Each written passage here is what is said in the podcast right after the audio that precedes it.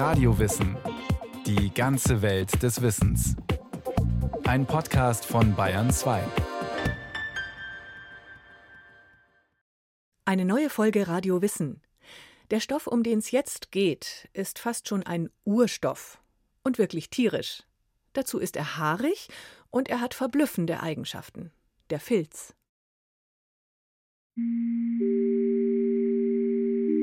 Wir kennen das vom Edding, wir kennen das vom Textmarker oder aus dem Schulmäppchen. Die Filzstifte, der ist getränkt mit einem bestimmten Farbstoff, weil das Filz hier gewissermaßen das Medium zum Schreiben ist. Karl Borromäus Mohr ist promovierter Historiker und Direktor des staatlichen Textil- und Industriemuseums in Augsburg. Was beim Kugelschreiber die Mine ist, das ist beim Filzstift eben das Medium, das gefärbt ist und dann kann ich damit schreiben und malen, weil eben von diesem getränkten Filz die Farbe sich direkt auf das Blattpapier überträgt. Sie finden Filz im Automobil, beispielsweise in einem Lenkgestänge als Klapperschutz, wenn Plastik auf Plastik reibt. Sie finden Filz genauso in einem Staubsauger, in einer Bohrmaschine als kleinen Dichtungsring. Sie finden es aber auch in Stahlwerken als Bremsfilz, als Polierfilze bei Dentisten, um Zähne zu polieren und, und, und. Also es gibt unendlich viele Anwendungen. Georg Dix ist Geschäftsführer in der M&K Filzfabrik in Spalt bei Nürnberg und bekennender Filzfan. Wir sind eine eingeschworene Gemeinschaft. Es gibt den Spruch Once fällt, ever fällt, also einmal Filz, immer Filz. Also der Filz kann irgendwie alles. Der kann rund sein, der kann aber auch sich irgendwie über organische Flächen ziehen. Der kann wunderbar die Sofas und Möbelstücke überziehen. Max Treiber ist Architekt und wissenschaftlicher Mitarbeiter am Lehrstuhl für Entwerfen und Gestalten der TU München. Der Wollfilz macht halt ein gutes Gefühl auf der Haut, aber gleichzeitig auch fürs Gewissen. Und in der Zeit, in der wir uns gerade befinden, ein gesteigertes Umweltbewusstsein, die Frage nach der Nachhaltigkeit, natürliche Rohstoffe, nachwachsende Rohstoffe, da passt der Filz einfach wunderbar rein. Ganz besonders der Wollfilz. Filz scheint ein wahrer Wunderstoff zu sein. Ein Stoff der tausend Möglichkeiten. Dazu ist er der einzige Stoff, für den man kein Garn braucht. Man muss keine Wolle zu Fäden spinnen. Um eine große Filzmatte zu produzieren, braucht man weder zu stricken noch zu flechten oder zu weben. Filz ist quasi ein Urstoff, meint Karl Borromäus Mohr. Man geht davon aus, dass es ja eventuell sogar in die mittlere Steinzeit zurückreicht. Wir reden da von vor 8000 Jahren. Funde, die man datieren kann, reichen bei weitem nicht so lange zurück, sondern sind so 600 bis 300 vor Christus, wo man erste Filze sozusagen äh, ausgegraben hat. Verständlich, denn Naturstoffe wie Wollfilze zerfasern und vergehen eben auch. Als Ursprung der Filztechnik wird eine Region angenommen, in der Filz heute noch eine große Rolle spielt, das östliche Zentralasien mit Tibet und der Mongolei. Für die nomadisch lebenden Großfamilien war das Filzhandwerk und der Filz dort schon immer von elementarer Bedeutung. Sie brauchen ihn nicht nur für Satteldecken, Taschen und wärmende Stiefel, sie wohnen sogar darin. In runden Filzjoten. Für die Joten werden zehn bis zwölf große, daumendicke Filzmatten über kunstvolle, hölzerne Schierengitterstäbe gelegt. Filz ist ein ganz wunderbarer textiler Stoff, der eben dämmt, der wärmt, der in ein Zelt sozusagen mich vor der Witterung schützt, der die Nässe abhält, weil es eben so verfilzt ist, dass die nicht durch kann. Um die Filzmatten der Jote robust zu machen, beispielsweise den Türfilz, wird er in der Mongolei kunstvoll abgesteppt, mit Ornamenten und Blumenmustern. Auch die Böden der Joten werden mit weichen, wärmenden, oft aufwendig bestickten Filzmatten ausgelegt.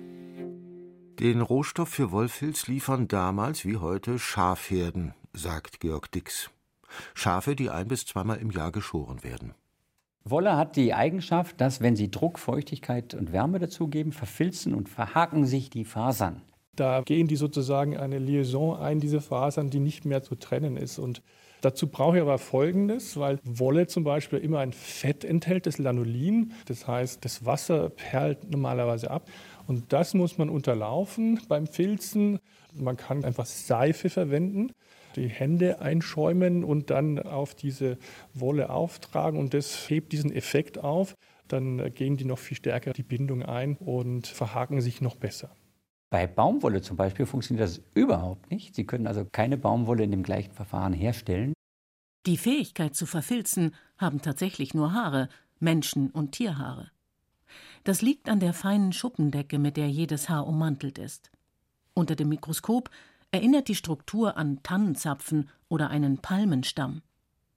Sobald diese schuppenartigen Elemente durch Feuchtigkeit aufquellen, können sich die Haare unlösbar miteinander verhaken, eben verfilzen. Es gibt besondere Filze, zum Beispiel Filzhüte aus Biberhaar. Das war sehr verbreitet. Also auch Napoleon kann man sich vorstellen mit so einem Filzhut aus Biberfell. Es gibt diese zwei Haartypen, die Grannen, das sind die dickeren Haare. Da hat man früher noch Handschuhe daraus gemacht und sogar Strümpfe. Die feineren Haare, da kann man dann wunderbare Hüte machen.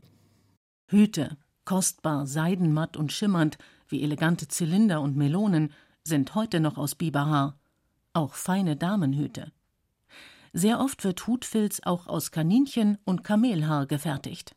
Haarfilze nennt man das kostbare Material aus Tierhaar. Aber die meisten Filzhüte werden seit eh und je aus Schafwolle hergestellt. Und die Nachfrage nach Filzhüten aller Art war über die Jahrtausende groß. Den Kopf gegen Wind und Wetter zu schützen, ist ein Grundbedürfnis der Menschen. Besonders als noch viel im Freien gearbeitet wurde. Auch die Filzfabrik, die Georg Dix heute leitet, hat einmal mit Hüten angefangen. Es gibt ja das Sprichwort, Filz ist ein alter Hut. Und in der Tat haben die beiden Gründerväter, der Herr Moll und der Herr Kühn, als Hutmacher 1861 das Geschäft aufgenommen. Und es hat nicht lange gedauert, dann hat sich das Produktsortiment um klassische Filzpantoffeln erweitert. Anfänglich war das eine reine Manufaktur. Aber man hat natürlich gesehen, wenn man Filz für industrielle Anwendungszwecke herstellen möchte, auch in größeren Mengen, dann müssen Maschinen entwickelt werden. Industrielle Anwendungszwecke heißt, der Filz wird vielleicht mal ein Dichtungsring, irgendwo in einer Maschine, für uns von außen unsichtbar. Mit solchen Filzen wird bis heute das Brot- und Buttergeschäft gemacht, sagt Dix. In großen Filzfabriken und mit viel Fachwissen. Es ist eine sehr, sehr aufwendige Fertigung. Man benötigt in aller Regel drei bis vier Wochen, um den Filz überhaupt herstellen zu können bis zum Endprodukt. In der Fabrik durchläuft die Schafschurwolle mehrere Stationen, bis aus ihr echter Filz geworden ist. Weil sie in riesigen Ballen geliefert wird, von denen einer bis zu 350 Kilo schwer sein kann, wird die gepresste Wolle zuerst gelockert. Danach werden die feinen Fasern, wie man Schafhärchen in der Textilsprache nennt, in einer Maschine gekrempelt oder kartiert, sozusagen extrem gebürstet. Dabei entstehen sehr zarte, fast durchscheinende Fasermatten. Das sind ganz watteweiche Vliese, die haben einen Riesenumfang, werden dann beim Filzen übereinander gefahren mit Feuchtigkeit, Druck, Reibung, Wärme. Die Fasern verfilzen sich und Sie bekommen dann schon ein filzähnliches Produkt, was natürlich noch in keinster Weise dem Endprodukt entspricht, weil es einfach noch zu lapprig, zu weich ist. Damit diese weichen Wollfliese fester werden, kommen sie in eine spezielle Walkmaschine. Sie besteht aus vielen Rollen, die ein bisschen an überdimensionale Nudelholze erinnern. Da läuft eben das Material durch und wird immer wieder beschleunigt, abgebremst. Dadurch wird der Filz gestaucht. Und das alles mit Feuchtigkeit. Und dann erst haben Sie den Filz in der Härte, den Sie benötigen. Falls der Filz farbig sein soll, wird er jetzt noch gefärbt und dann getrocknet. Nach dem Trocknen ist er sehr flauschig noch. Das heißt, er wird noch geschoren, damit die Härchen nicht zu stark abstehen und sich nicht verfangen. Und erst dann haben Sie nur eine Rolle, die aussieht wie ein Teppich. Weil beim Filzen und Walken der Wolle das Wasser so eine wichtige Rolle spielt, stehen Filzfabriken meist in der Nähe von Flüssen. Für die Mitarbeiterinnen und Mitarbeiter ist die ganze Nassfertigung aber nicht einfach. Teilweise gibt es Produktionsgänge wie in der Walkerei, wo sie mit Gummistiefeln unterwegs sind. Sie haben auch in den Trockenbereichen sehr hohe Temperaturen. Das führt einfach dazu, dass in gewissen Bereichen durchgehend Temperaturen von 30 Grad plus das ganze Jahr über vorhanden sind. Und die hohe Luftfeuchtigkeit. Das Ganze hat immer so einen modernen Geruch, ähnlich wie ein Hund, der sich im Wasser aufhält und sich mal kräftig durchschüttelt. Es sind nicht die einfachsten Arbeitsbedingungen, das muss man zugeben. Sowieso ist Wolffilz als Naturprodukt zwar gespickt mit wundervollen Eigenschaften, sagt Georg Dix. Aber genau die machen in der fabrikmäßigen Herstellung einige Probleme. Wir haben ein textiles Produkt, was sich dehnt, was elastisch ist, was jedes Mal mit anderen Wollen bestückt wird und jedes Mal im Material etwas anders ausschaut. Und da ist die große Kunst, eine gleichbleibende Qualität über viele Jahre hinzubekommen. Von der insgesamt zur Verfügung stehenden Merino-Wolle gehen 95 Prozent in die Bekleidungsindustrie rund um die Welt. Nur ein Prozent des kostbaren Rohstoffs wird von der Filzindustrie gekauft. Also nicht direkt beim Schäfer, der die Herden züchtet, sondern die Schäfer haben die Wolle abgegeben an Wäschereien, die muss ja gereinigt werden, entfettet werden. Anschließend wird sie über die Börse gehandelt. Auch da wiederum haben wir keine Zulassung, sondern nur ganz spezielle Händler. Und diese Händler verkaufen dann im größeren Stil die einzelnen Wolltypen an die Filzhersteller. Heute nutzt man die Merino-Wolle, das ist eine bestimmte Züchtung, die gibt es in Europa vielleicht auch in Spanien, aber klassischerweise in Australien, in Neuseeland, weil dort die Merino-Schafe besonders gut gehalten werden können. Zu 90 Prozent sind es Merino-Wollen. Es gibt natürlich auch Wollen in Spanien. Das Problem ist, da kommen sie aber nicht auf die notwendigen Mengen. Insbesondere, wenn Sie ein Produkt entwickeln, was Sie laufend anbieten möchten und Sie bekommen im nächsten Jahr einfach die Wollen nicht mehr. Sie brauchen also eine Verlässlichkeit, große Mengen an Wollen. Das äh, funktioniert in Europa ganz schlecht. Klar, dass Verlässlichkeit besonders wichtig ist, wenn der Filz zum Beispiel speziell für eine bestimmte Sorte von Maschinen gebraucht wird. Vielleicht nur ein winziges, aber eben wichtiges Teil in einer Maschine, die in hoher Stückzahl gebaut werden soll. Da wir ja ausschließlich Kunden individuell fertigen, haben sich im Laufe der Jahre mehr als 45.000 unterschiedliche Produkte über alle Branchen und alle Anwendungsbereiche bei uns aufgehäuft. Von diesen Produkten verschwinden jährlich einige hundert weil Serien nicht mehr stattfinden, weil Firmen pleite gehen, weil der Filz substituiert wird durch andere Materialien und, und, und. Aber genauso viele neue Produkte kommen jedes Jahr hinzu. All diese Filze sind für uns normalerweise unsichtbar. Ein Mann, der den Filz mit Wucht aus seiner Unsichtbarkeit herausgeholt hat, war der Künstler Joseph Beuys. Als Beuys Ende der 1950er Jahre begann, Filz für seine Skulpturen und Aktionen in die zeitgenössische Kunst zu bringen, war das auch in der damaligen Kunstszene etwas Besonderes. Die Geschichte von Beuys ist ja bekannt, äh, jedenfalls der Mythos, warum er auch mit Filz gearbeitet hat. Er ist ja abgestürzt als Kampfpilot in den Weiten von Russland, war schwer verwundet und ist dort von Einheimischen in Fett und Filz gebettet, sozusagen wieder hochgepäppelt worden. Urban Legend, aber das ist immer erzählt worden und das ist ja gar nicht von Belang, ob diese Geschichte wahr ist oder nicht. Sie ist als Geschichte interessant für das Lebenserhaltende, selbst in größten Krisen und von daher war das eine sehr kluge Erfindung von Beuys, den Stoff zu einem Kunststoff im Doppelsinne des Wortes zu machen. Ich müsste lügen, wenn sich das nicht in irgendeiner Art auf das Image des Filzes ausgewirkt hätte, aber es ist nicht so, dass da irgendein Hype entstanden ist. Woher Joseph Beuys den wärmenden Wollfilz bekam, mit dem er in der gesamten Kunstwelt großes Aufsehen erregte, das hielt er geheim. Erst nach seinem Tod wurde bekannt, Lieferanten waren die Vereinigten Filzwerke in Gingen auf der Schwäbischen Alb. Der Filz für die Kunstwerke von Beuys fiel gerade dadurch auf, dass er so normal aussah. Dunkelgrau wie gewöhnlicher grauer Polsterfilz oder alte Armeedecken, meint Museumsdirektor Karl Borromäus Mohr.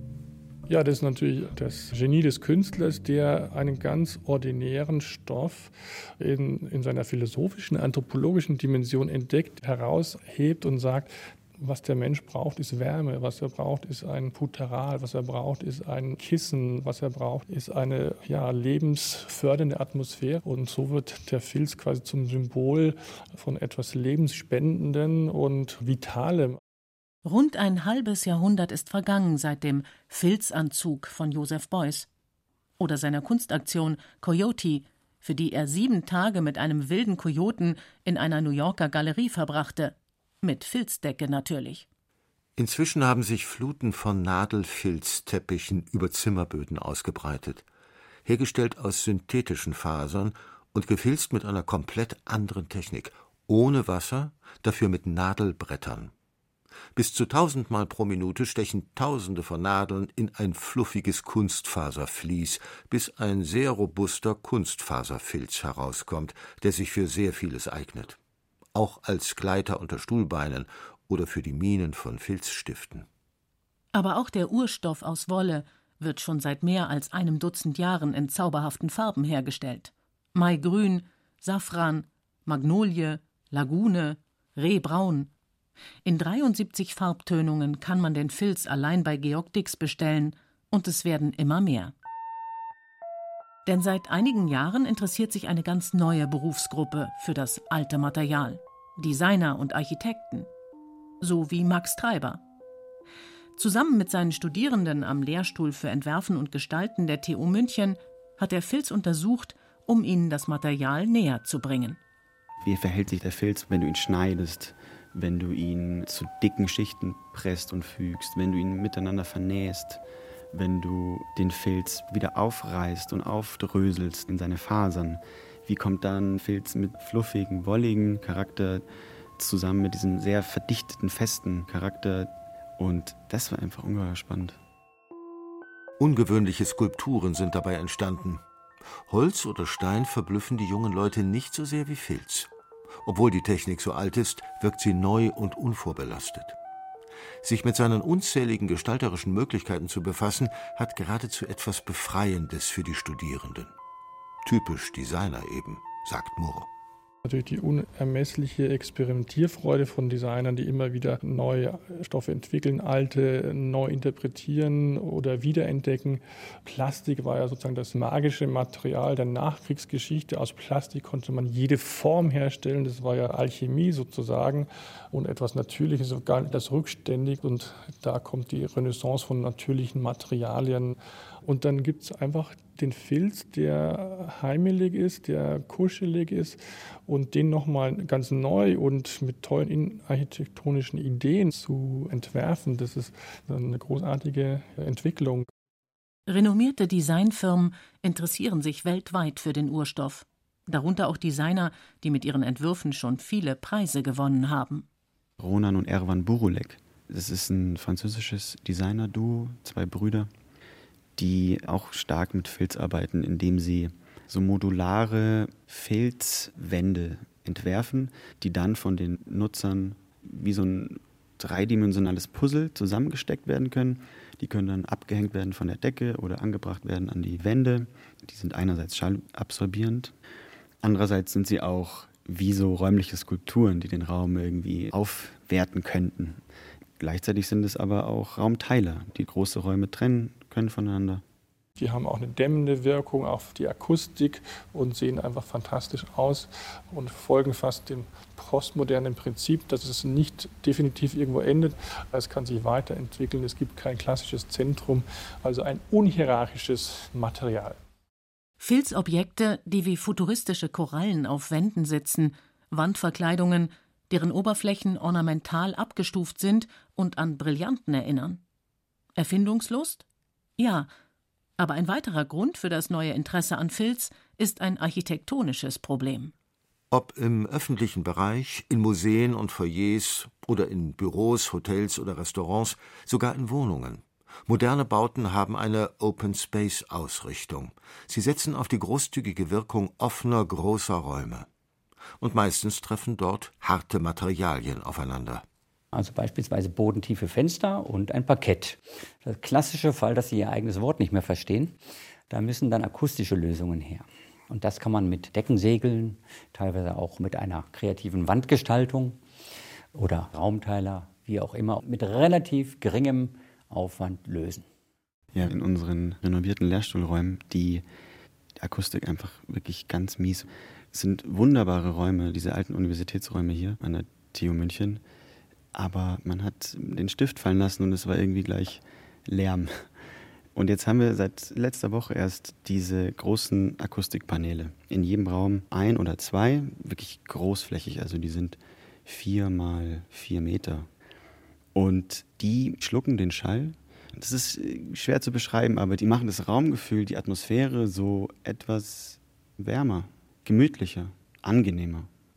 Tatsächlich haben Versuche gezeigt, dass Wollfilz die Luftqualität von Innenräumen verbessert, indem der Filz das schädliche Formaldehyd aus der Luft absorbiert. Auch Gerüche kann Wollfilz neutralisieren. Sieht so aus, als ob Wollfilz den Menschen einfach gut tut. Seit Jahrtausenden schon. Egal ob leuchtend bunt gefärbt oder in den natürlichen Wollfarben. Ich glaube, das hat einen Wohlfühlfaktor, das ist nichts Glattes, das hat eine Struktur, das hat einen Charakter, könnte man sagen. Man sieht ja diese Oberfläche, die ist immer so ein bisschen marmoriert, sie springt in den Farben, grau, weiß, schwarz. Und ich denke, das ist unserem Gemüt und unserem Wohlbefinden näher liegend und wir fühlen uns da etwas geborgener, als wenn alles glatte Oberflächen hat, Plastik und glänzend und es verbindet uns mit der Umwelt und hoffentlich denken wir ab und zu darüber nach, wo der Filz herkommt, dass das auch mit Tieren was zu tun hat, dass es mit Handwerkskunst was zu tun hat.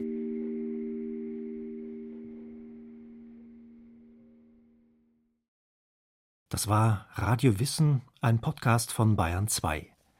Autorin dieser Folge Anja Mösing. Regie führte Irene Schuck.